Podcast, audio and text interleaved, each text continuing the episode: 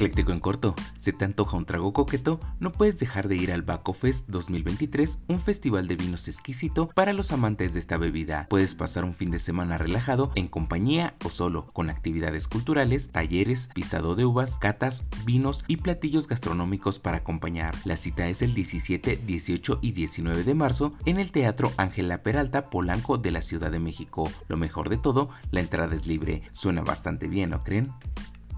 Por si te lo perdiste, para finales de mayo reabrirá la línea rosa del tramo de Pantitlán a Salto del Agua. Así lo dieron a conocer las autoridades del Metro de la Ciudad de México y que pronto iniciarán las pruebas de diferentes sistemas. Así que a principios de junio, de Valderas a Observatorio cerrarán con el objetivo de que a finales del 2023 la línea 1 esté al 100%. Vaya, vaya, son buenas noticias, pero por favor no dejen de darle mantenimiento.